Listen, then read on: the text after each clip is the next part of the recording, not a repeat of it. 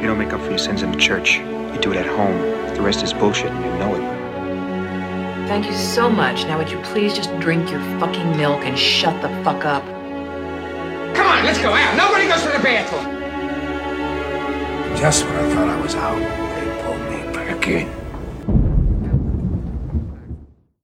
Herzlich willkommen zur 62. Folge von Cap vs. App, dem Filmpodcast mit Iskander und Maxim. Hallöchen. 62. 62, ja.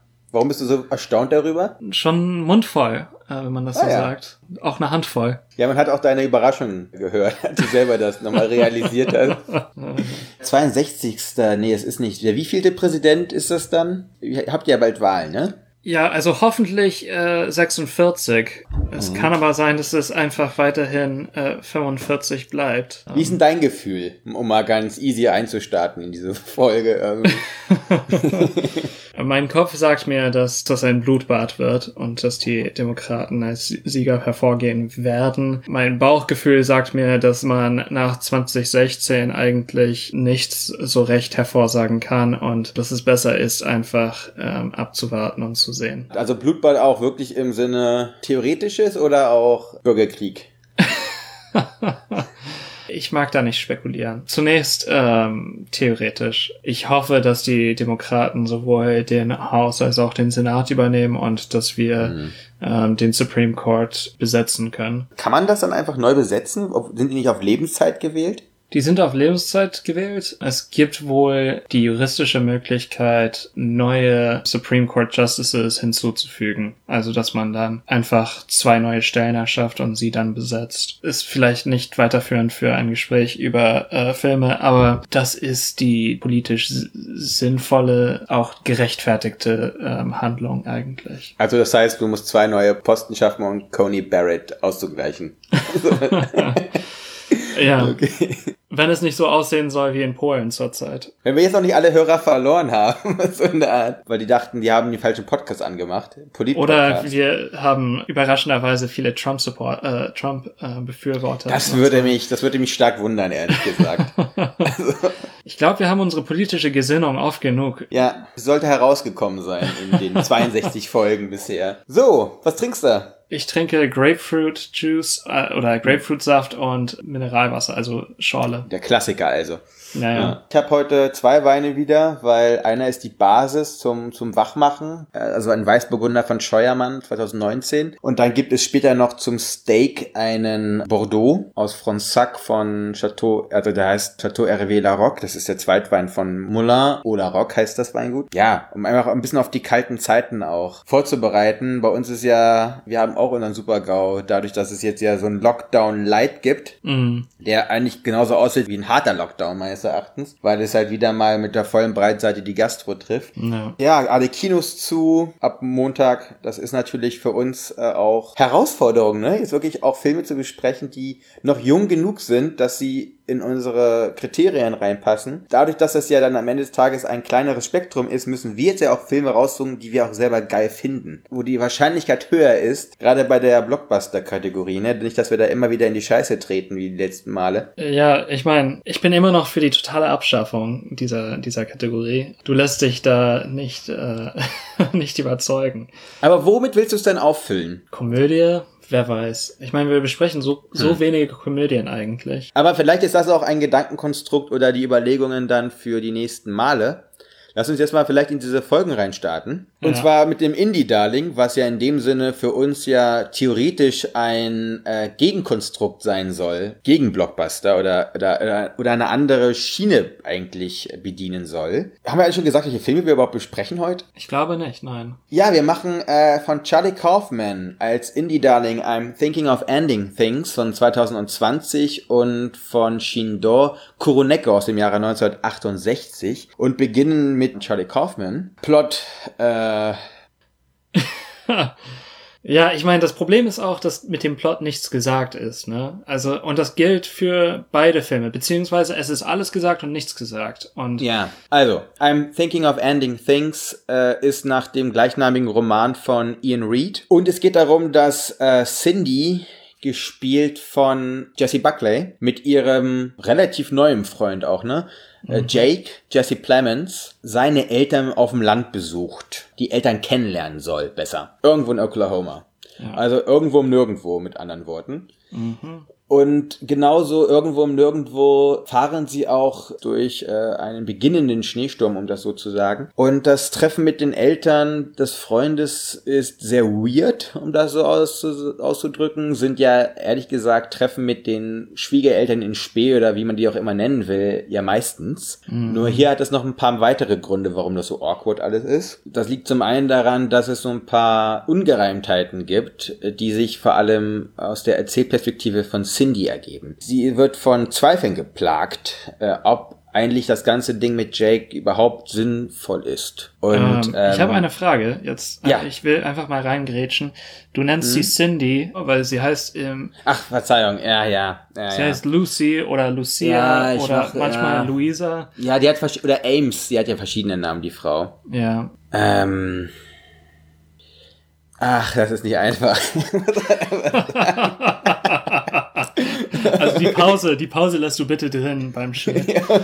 sie heißt am Anfang heißt sie äh, Lucy. Ja. Genau. Wie gesagt, kriegt Zweifel, die damit beginnen, dass sie das Kinderzimmer von Jake sieht. Du hast es dir echt schwer gemacht, das kann äh, diesmal. Die Zweifel beginnen eigentlich in der ersten, in den ersten fünf Minuten. Also es gibt ja dieses Voice-Over von ihr gesprochen. Der ganze Film handelt davon, dass sie zu Besuch ist bei den Eltern ihres Freundes. Die sind seit sechs Wochen zusammen ähm, und sie hat Zweifel. Ja, ähm, fangen Genau. wir damit an. Der Film ist auch keinem keinem richtigen Genre zuzuordnen. Ich glaube, das äh, bringt auch ein paar dieser Probleme hervor oder erzeugt erst diese Probleme. Wir haben es hier vielleicht mit einem Horror zu tun, vielleicht mit einem Thriller, vielleicht mit einem Psychothriller. Das ist alles nicht so ganz einfach. Der Film ist auch sehr langatmig. Der Film ist nicht wirklich an Handlung interessiert. Gibt vielleicht eine Handlung, die man rekonstruieren kann, mit Verweis auch wieder an die Schwierigkeiten, die wir eben hatten. Aber darum geht es eigentlich nicht. Es geht vor allem um äh, Stimmung und um die Dialoge. Die Dialoge sind teilweise sehr abgehoben, sehr abstrakt, aber es werden philosophische Themen verhandelt, es werden Themen ähm, der Ästhetik verhandelt und auch der ähm, täglichen Existenz auch. Das ist ein Film, der wirklich existenzialistisch ist, ein, ein wirklich fast nihilistisch eigentlich. Ähm, Das ist jetzt vielleicht meine starke These. Ich, ich höre schon die Zweifel in deiner Stimme. Dieses so komplizierte, was ich in der Plotterklärung gemacht habe, finde ich, machst du jetzt bei der Erklärung desgleichen. Wir haben es hier mit Charlie Kaufman zu tun, der entweder als eben Drehbuchautor bisher fungiert hat für viele Filme von Michel Gondry oder Spike Jones und beziehungsweise immer auch als Autor in diesem Film erkennbar gewesen ist und auch eigene Filme schon Regie geführt hat, unter anderem Anomalisa, der vor paar Jahren eben auch für Furore gesorgt hat, ne? Ja. der große rote Faden in seinem, in seinem Oeuvre, egal ob als Drehbuchautor oder eben als Regisseur, ist ja gewesen die Verbildlichung von Gefühlszuständen, von Gedankenkonstrukten und von vor allem der Selbsterkenntnis, der Selbstfrage. Das ist ja das, was in jedem Film bisher bei ihm ja immer rausgekommen ist. Wer bin ich? Wozu stehe ich? Was kann ich oder was erschaffe ich? Das hast du mit Being John Malkovich, das hast du bei Adaption, bei Eternal Sunshine, of the Spotless Mind. All diese Filme gehen ja eigentlich in die Köpfe von Menschen herein, bei Being John Malkovich sogar, ja, Wörtlich. literally,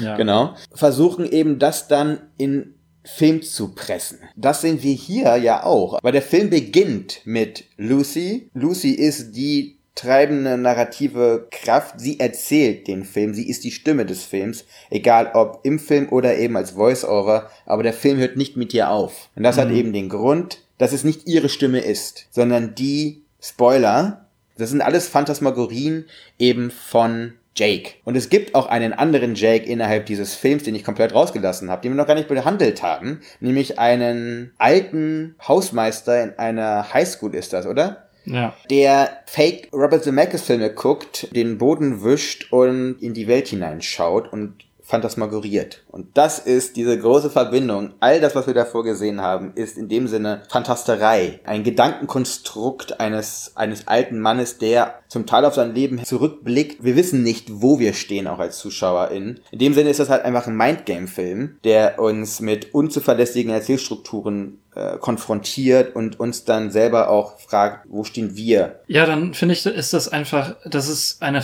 zu starke Vereinfachung zu sagen, dass das nur die Fantasterei ist dieses Hausmeisters. Weil dieser Film zumindest in den ersten zwei Dritteln äh, immer noch an Lucy hängt, wenn nicht aus ihrer Point of View erzählt wird, dann zumindest mit diesem Blick äh, in Verbindung steht. Ich glaube, dass es dann eben auch Teil des Mindgames ist, dass diese es nie klar wird. Das lässt sich nicht so einfach ähm, rekonstruieren auch. Du hast davor angesprochen, dieser Film ist sehr lang. Ja, ja. Ich mag Charlie Kaufman. Ich finde, sein Oeuvre ist sehr bemerkenswert. Er hat uns in vielen seiner Filme eben genau mit so einer Konfrontation auch irgendwie gereizt hat dabei aber nie vergessen, wer er selber ist. Und ich finde, das ist so ein Problem innerhalb dieses Films. Er plustert diesen Film auf und es passiert zu viel in diesem Film. Und ich glaube, das ist das Ding, weil ich mich ganz stark eben an diesem, an diesem Kern von Charlie Kaufman Film äh, ranhänge, die Verbildlichung von eben Gedankenkonstrukten.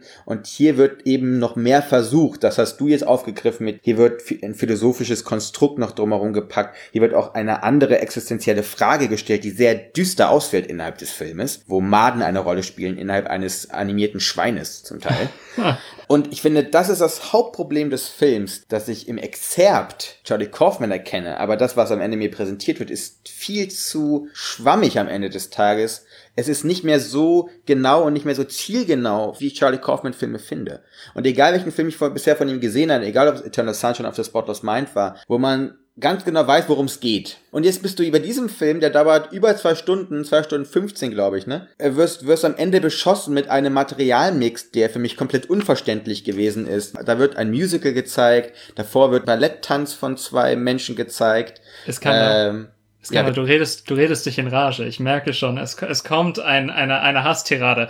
Ganz, ganz kurz. Weißt du was, woran mich das erinnert? Das erinnert mich an einen Rapper, an einen alten Herren, der versucht, äh, mit den Jünglingen mitzumischen. Aha. Das erinnert, das, das sieht aus für mich wie, als würde auf einmal The Jizzer versuchen zu rappen wie Future und über die gleichen Beats zu rappen wie Future. Mhm. Ich erkenne die Ästhetik von Robert Eggers hier. Ich erkenne die Ästhetik Ästhetik von ähm, Ari Aster hier. Das sieht für mich aus wie, als hätte Charlie Kaufman Geld von Netflix in die Hand gedrückt bekommen und die haben gesagt, mach sowas wie eben äh, mhm. The Witch oder Lighthouse von mir aus. Und dass das dann eben fehlgeschlagen ist. Und dass er versucht hat, diese, ich weiß nicht, wie man das anders nennen kann, aber das ist so eine miserable Stimmung die in diesen Filmen vorherrscht. Vor allem bei Ari Aster, wenn man seine, Sch also für mich ist das das Paradebeispiel für diese Stimmung und für diese Art von Filmkunst, wo eben die Seriosität des Filmes dadurch erzeugt werden soll, dass der Film seriös aussieht. Und das alles mhm. in ganz matten Farben, mit ganz langsamen ja, Kamerafahrten. Gewesen, ne? Ja, ganz viele Filter. Ja, du hast weird gesagt am Anfang, dass das so rüberkommen soll. Ich glaube, viele der Dialoge drehen sich auch um, um Bedeutung und über das, was gesagt werden kann, wie etwas gesagt wird. Ähm, wir haben es hier mit freudschen Versprechern zu tun. Oft werden ganz flache Plattitüden von den Figuren ganz bewusst eingesetzt und es dreht sich um Bedeutung. Das Problem ist einfach, man kann Plattitüden instrumentalisieren. Der Film macht das auf eine Art und Weise, die selbst flach oder platt ist. Diese konsistente Prämisse eines Charlie Kaufman Films wird hier verwaschen, dadurch, dass es jetzt so eine Vielstimmigkeit gibt, dass vielleicht zu viele, dass einfach zu viele Köche damit rumgerieben haben und am Ende den Brei verdorben haben, weil du sagst es, das Ding wirkt sowas von für die Generation Y, zu denen wir ja auch gehören, Weißt du, so diese ganzen Intellektuellen, die wissen, wer, wer Cassavetes war und die sich alle einen darauf runterholen, dass sie auch David Foster Wallace gelesen haben. Diese ganzen Referenzen werden hier einfach bedient, oder nicht? Ja, ja, so. klar. Du hast, dies, du hast diesen Retro-Shabby-Schick, das kann irgendeine Netflix-Serie oder irgendein Netflix-Original-Film sein. Das muss auch in 4 zu 3 unbedingt passieren. Da habe ich schon gestöhnt, ne? Mm. Also, das war das erste Bild. Und dann meine Freundin daneben so, Was ist denn los? Das löst bei mir so Brechreiz aus, wenn so Mittel benutzt werden. Wir haben das gute Beispiel gehabt bei Lighthouse mit dem 1 zu 1,19. Das hat für mich konsistent gewirkt. Hier ist es aber benutzt und das, was du gesagt hast, diese ganzen Referenzstücke, die ja in gewisser Weise in diesem Film auch eine gewisse Rolle spielen, um eben dann wieder die Verbindung zu bringen zu diesem gescheiterten Menschen am Ende. Es wirkt eben so, als ob so ein Schulterklopfen gegenseitig passieren musste, dass man einen Film macht mit Substanz für die Menschen, die es gucken sollen. Dieser Vertrag zwischen Produzent und Rezipient wird hier finde ich ad absurdum geführt, weil eigentlich wir wussten schon, oder man hätte wissen können, dass das kommt und er wusste, wie wir darauf reagieren. Also vielleicht nicht wir beide jetzt, weißt du? Mm. Aber so generell diese Generation, die dann sowas sich anschaltet und dann eben nicht bei äh, den anderen Netflix Originals hängen bleibt, sondern ganz bewusst nach dem Trailer immer noch sagt, das will ich gucken, nach der Headline Charlie Kaufman. Das ist auch Special Interest. Mm. Das guckt sich auch nicht jeder an. Ja, ähm, um ganz kurz beim Stil des Filmes zu bleiben. Ich habe auch nicht erkennen können, welchem Rhythmus der Schnitt folgt. Also der, der mm. Schnitt schien mir vollkommen unmotiviert. Es gab gewisse Kamerawinkel, die ich konnte mir nicht erklären, wieso das und nichts und nicht etwas anderes. Äh, das war vor allem bei den Szenen im Auto. Aber ich habe mir teilweise habe ich mir Quentin Tarantino gewünscht und teilweise habe ich mir David Lynch gewünscht was interessant ist bei diesem Film, ist, dass das ein Film von einem New Yorker über den äh, mittleren Westen oder Midwest von Amerika ist. Oder eigentlich den, den Westen von Amerika. Und hier wird Oklahoma als Städte und Oklahoma mit Ausrufezeichen das Musical so als, ich weiß nicht, Fluchtpunkt des, des amerikanischen Daseins ähm, inszeniert, ohne wirklich zu wissen, worum oder mhm. wie es überhaupt aussieht da. Weißt du, was ich meine?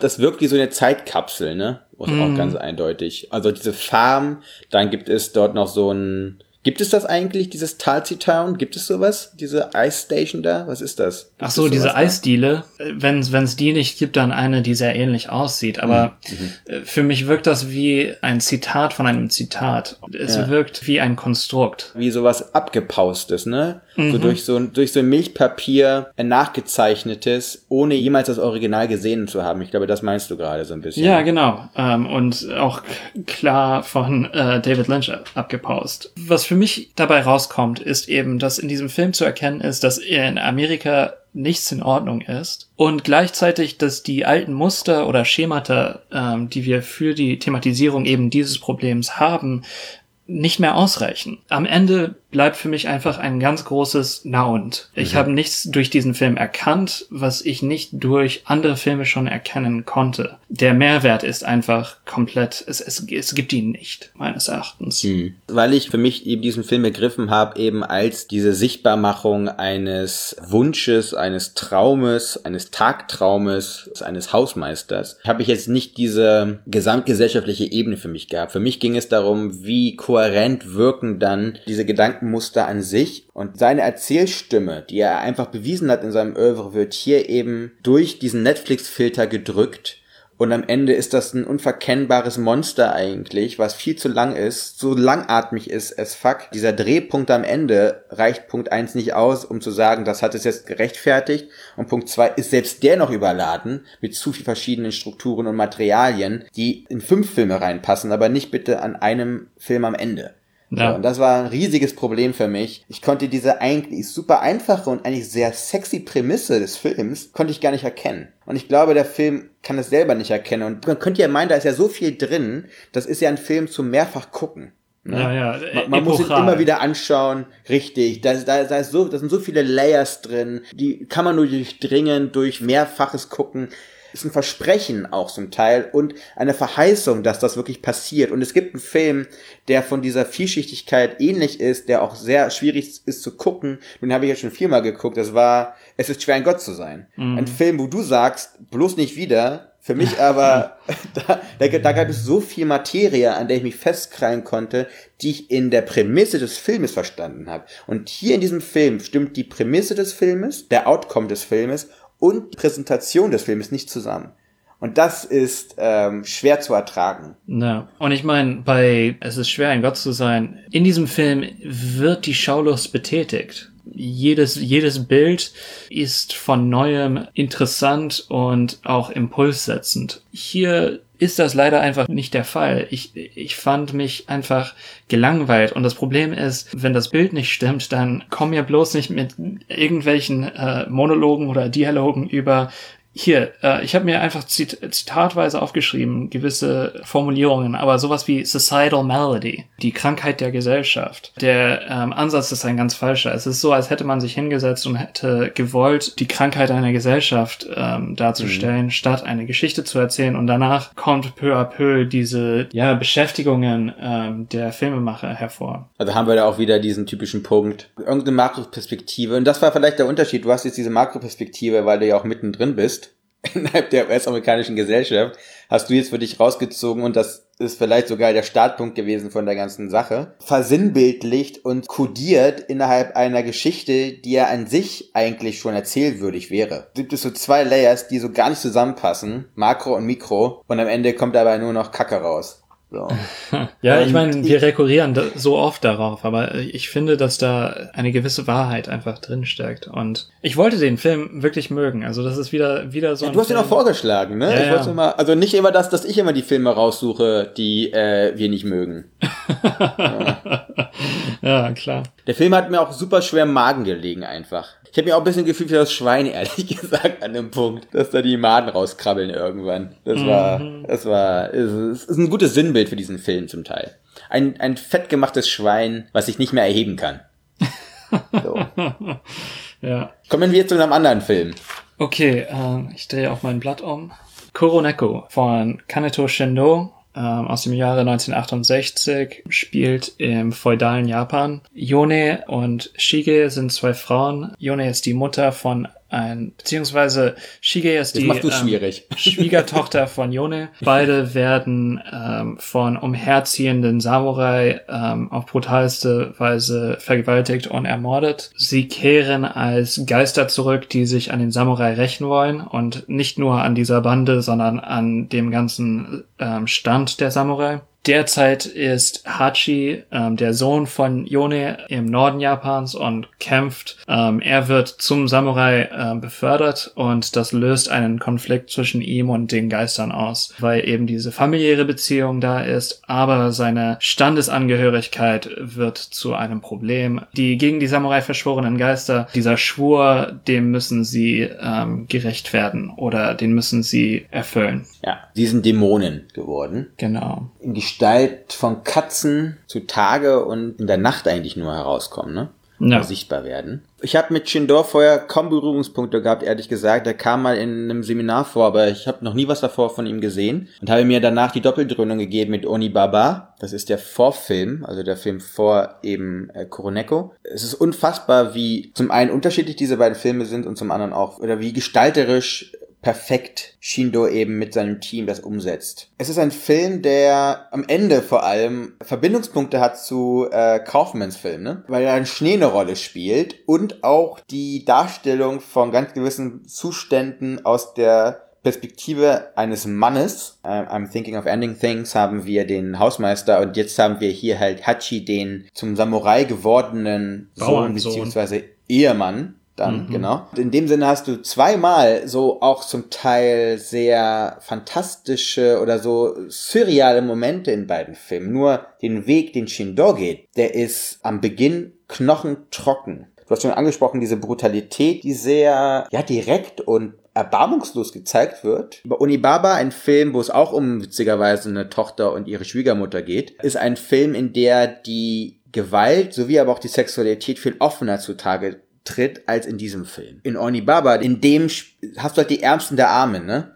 die äh, in so Strohhütten im Schilf wohnen, die so die Rüstungen von Samurai, die sie erledigt haben, bei so einem Hehler verkaufen, der in so einer Höhle wohnt. Und hier aber hast du jetzt auch den Hochadel, ne? Also in Kuronako wird der Hochadel gezeigt mit all den Protokollen, die eben auch an dem Hof normal sind, ne? Mit klerikalen Traditionen und so weiter. Das finde ich so geil an diesem Shindor, dass er es schafft, für beide Welten, für dieses Ständesystem, das es einfach innerhalb Japans gegeben haben muss, oder es, es verschiedene Bilderwelten, auch verschiedene filmische Mittel gibt, wie er uns etwas zeigt entweder die Ärmsten der Armen oder eben der Hochadel haben unterschiedliche Sichtbarkeiten und Intensitäten von den filmischen Mitteln. Und hier hast du so unfassbar auch romantische Momente, in der dann auch so eine Musik reinkommt, die nicht wirklich verortbar ist in so einem Film über das mittelalterliche Japan, ehrlich gesagt. Und er, er schafft es auch an den richtigen Punkten zu kitzeln, finde ich. Mhm. Es wird sehr deutlich, wo seine Sympathien liegen. Ich würde vermuten, dass in den meisten Filmen es zumindest einen guten Samurai gibt. Hier gewissermaßen auch, ähm, aber der Stand an sich ähm, wird als korrupt dargestellt. Shindo selbst kam von dem Land einer Bauernfamilie und seine, seine Sympathien liegen auch bei den Bauern. Als Opfer dieser äh, Kriegsführung aus seiner Sicht man vermutet es zumindest, ähm, sinnlosen Gewalt, auch exzessiven Gewalt. Gewalt als Mittel und Ziel. Und das andere, was ich ansprechen wollte, wir haben vorhin Schaulust erwähnt. Hier werden so viele filmischen Mittel eingesetzt. Ich meine, die Kameraführung, die geilen Zooms, der Schnitt, die Rahmung der Figuren. Ähm, es wird so viel mit Schwarz und Weiß und mit Licht und Dunkel gearbeitet. Wir haben so viele Raucheffekte. Na gut, der Film ist in Schwarz-Weiß, ne? Ja, ja, aber ich meine wirklich tiefe Schwärze und ähm, und ähm, Chiaroscuro. Man erkennt wirklich auch ähm, die Filmgrammatik der Moderne und man erkennt auch, dass der Film 1968 gemacht worden ist, dass das von jemandem gemacht worden ist, der neue Welle-Filme schon gesehen hatte und ja. ähm, sich sehr gut auskannte, auch im Film. Der Film ist einfach, der ist cool und, und jedes Bild spricht für sich und auch die Texturen. Also man hat diesen Gang durch diesen Bambuswald und diesseits von Kurosawa habe ich noch nie einen Bambuswald so gut gefilmt gesehen, weißt du? Hm. Ich finde gut, dass du Kurosawa ansprichst. Mir leid, ich, ich bespreche diesen Film irgendwie immer auch im Kontext des Onibabas, weil ich das immer so beeindruckend finde, wie dieser Regisseur eben uns so ein anderes Japan auch zum Teil zeigt. Ne? Kurosawa ist nun mal einfach mit seinen Filmen unter anderem eben ran dadurch bekannt geworden, dass er diese riesigen Samurai-Epen gemacht hat mit diesen schillernden Rüstungen, viele feine Stoffe, die du auch hier zum Beispiel siehst. Ne? Also die Seide. Und du hast aber bei ihm, dass er auch, du hast es schon angesprochen, aufgrund auch seiner eigenen ländlichen Herkunft eben diesen Blick auch für das Einfache in Anführungszeichen, beziehungsweise diesen bäuerlichen Blick nicht verliert. Dreckigkeit ist hier wirklich eine Dreckigkeit. Und hier gibt es eine Szene, in der dann Hachi durch seine Kampfkünste eben zu einem ja, Samurai aufsteigt, äh, von seinem Herren Gintoki genannt wird. Diese Waschszene. Vorher ist er so super dreckig und es gibt einen ganz klaren Shot auf seinen Schritt, wie seine Unterhose in dem Sinne aussieht mhm. dann auf seine freie Brust und auf seine Latschen, wo du nicht weißt, wo hört der Latschen auf, wo fängt der Fuß an, weil alles ist nur Dreck. Mhm. Und am Ende kommt er ja als strahlender Samurai heraus. Ich finde ein super interessanter Aspekt an diesem Regisseur, dass er eigentlich sogar ein bisschen biased mit diesen, mit seinen filmischen Techniken. Das ist schön und schick und das ist dreckig und arm. Zwischen dem Onibaba und Koroneko liegen Welten in der Darstellung eben genau dieser beiden, ja, Dimensionen. Wenn wir über Shindo reden, müssen wir auch über Erotik reden. Na, natürlich, weil er für 68 ja ein Regisseur ist, der relativ explizit Nacktheit gezeigt hat, aber bei Onibaba deutlich mehr als hier bei Kuroneko. Hier wird uns ein Liebesakt gezeigt, der sehr romantisiert ist oder romantisch ist eben zwischen, sagen wir wieder, Hachi und seiner ähm, Shige. Jetzt Dämonenfrau. Durch aber einen Seitenvorhang. Du siehst die Brust nur durch die Seide. Mhm. Während bei Onibaba hingegen, egal ob es die Mutter ist oder eben die Stieftochter, komplett barbusig da durch das Schilf rennen und es total egal ist. Und ich, das finde ich so interessant, wie er, er, wirklich diese Feinheit besitzt, mit seiner Kamera dem zu entsprechen. Mhm. Ja, Onibaba habe ich leider nicht gesehen, deswegen kann ich. Machen, Alter, machen. das war also, die beiden haben halt bei uns in der Bib nebeneinander gestanden, dachte ich mir so, ja, muss ich machen. Hm. Und die Musik aber ist hier super interessant eingesetzt, weil es wirklich so eine Mischung ist, da ist ein Streicher drin, da ist ein Bläser drin, das wirkt eher so ein bisschen wie so ein Bernard Herrmann Sound, äh, wie so ein Bernard Herrmann Score von Hitchcock, ehrlich gesagt. Mhm. Und ich sehe auch gerade wieder, das ist auch so ein total abgefahrener Style. Es gibt so immer wieder Bilder, in denen zwei verschiedene Bilder miteinander fusioniert werden, in dem ein sich bewegender Bambuswald auf der oberen Hälfte zu sehen ist und unten ist halt dieses Dämonenhaus, nenne ich es mal, wo Shige und Ione dann eben die Samurai killen. So, das sind so ein paar Einfälle, die auch so eine ganz gewisse Freiheit haben von so einem ja, filmischen Expressionismus fast, ne? die ja auch schon ein paar Jahre älter sind, aber hier in einem neuen Kontext uns auch präsentiert werden, immer eine Funktion haben. Er ist frei, aber schafft es immer wieder durch eine funktionelle Bedeutung allen Mitteln, die er benutzt, eine Bedeutung zu geben. Ja. Um das nochmal, äh, ein kleiner Shoutout an Charlie Kaufman und den Film davor, ne? äh, ja, also ich meine, Koroneko besitzt eine gewisse ja, Wucht, kann man sagen. Also anderthalb Stunden sind das, Stunde Genau. 40, die vergehen im Nu. Es gibt, glaube ich, ganz gewisse Vorurteile gegen eben dieses Schwarz-Weiß. Dann hast du noch diesen, doch, ich glaube, in der, in der normalen Bewusstsein sehr ungewöhnlichen Film, äh, eben aus dem japanischen 60ern, die dann auch noch Mittelalter uns erzählen. Das ist natürlich sehr viele Faktoren, die, wo, wo Leute sagen, das gucke ich mir nicht so Primetime am Samstag mit Freund mit einem Prosecco an. Ja, und teilweise auch gemalte Hintergründe, ne? Äh, Aber das ist, die sind so gut eingesetzt, dass das ist einfach so spannend und ähm, es macht wirklich Spaß zu gucken. Also vielleicht doch machen am Samstag mit Prosecco und Freunden, wenn man ist ist das äh, schauen Leute so Filme? Also ich nicht, aber ich bin auch vielleicht weit entfernt von dem normalen Zuschauer. Ich weiß es Naja, nicht. ich, also ich trinke halt grundlegend selten Prosecco. Ich gucke jetzt meistens Filme entweder in so einem Kontext wie wir beide oder eben mit der Freundin. Also meistens, wenn Samstag nachmittags muss ich halt Fußball gucken. Deswegen, der Slot ist besetzt, ne? Einfach. Äh, Aber du und meine Freundin sind die Gründe, warum ich viele Filme nochmal sehen, sehe. Und das finde ich, sehr gut. So. Also wiederholendes Gucken ist auch einfach sinnvoll. Und ich würde auch sagen, die Filme von Shindoro machen auch beim zweiten Mal fast sogar noch mehr Spaß, obwohl die beim ersten Mal schon so viel Spaß gemacht haben. Aber sie haben so viel Substanz, dass sie an wiederholtes Schauen auch rechtfertigen. Und das ist eben, weil dahinter so viel Gedanke ist. Ich gucke den Film ja auch gerade wieder. Da ist auch Kabuki-Theater mit verbunden. Mhm. Und alleine diese Sequenzen sich nochmal einzeln anzuschauen, sie aufzunehmen als das Theatralische, was sie ja sind. Du hast immer wieder auch, die, die Szenerie sieht auch immer wieder so ein bisschen nach einer Opernbühne aus. Ja. Gerade in den Szenen zwischen äh, Shige und Hachi, diese Szenen sind super theatralisch. Das ist ein krasser Kontrast zu Punkt 1, den geerdeteren Szenen innerhalb dieses Filmes und aber auch zu Onibaba. Und ich glaube, diese beiden Filme zusammenzuschauen an einem Samstagnachmittag mit Prosecco oder was auch immer, glaube ich, das ist ein gelungener Nachmittag. Ja.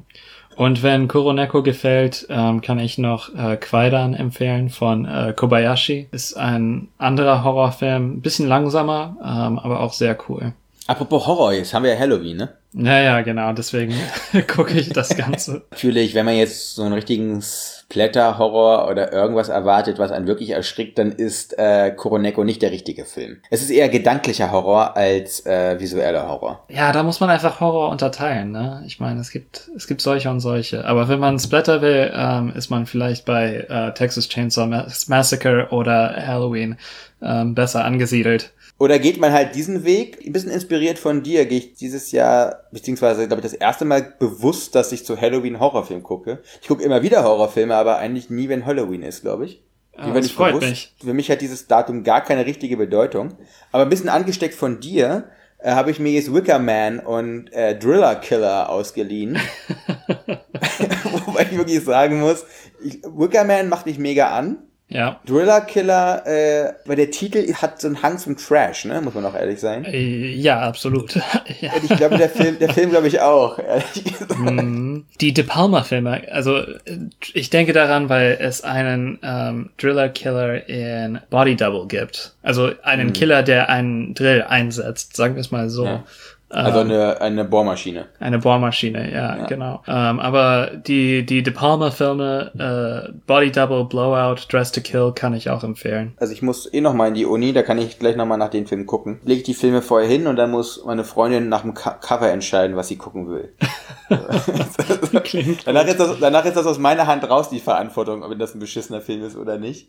Aber ich denke, das sind alles... Aber Driller Killer bin ich mir immer noch nicht sicher. Aber ist, so, ist auch manchmal, ist auch einfach Geschmackssache manchmal. Ja, Was begehst du noch zu Halloween so? Also macht ihr euch da auch so Snacks so? normalerweise würden wir eine, eine Party feiern, aber das ist dieses Jahr gecancelt. Und dann macht ihr noch, noch, noch eine Tüte Chips auf. Ja, genau. Äh, zu dritt unter der Decke schauen wir uns dann ähm, Exorcist und Eyes Wide Shut an. Ich freue mich auf jeden Fall. Ah, So viel Input. Sehr gut. Wir müssen auch noch besprechen, was wir ähm, für die nächste Ja. Folge besprechen. Ähm, Der Input für die nächste Folge. ähm, ich, wir schauen auf jeden Fall Sonic the Hedgehog als äh, Blockbuster von Jeff Fowler. Und äh, als Genre haben wir uns einen Western aus Brasilien ist das, ne? Aus Akoren und zwar Bacurau von Juliano Dornelles und Kleber Mendonça Fio. Sehr gut. Dann Happy Halloween. Happy Und- Halloween. Bis in zwei Wochen. Ciao.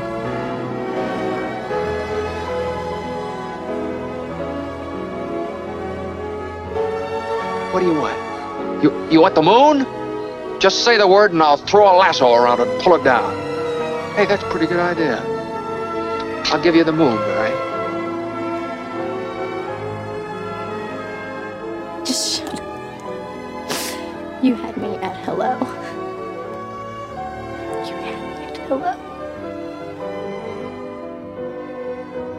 You should be kissed and often, and by someone who knows how.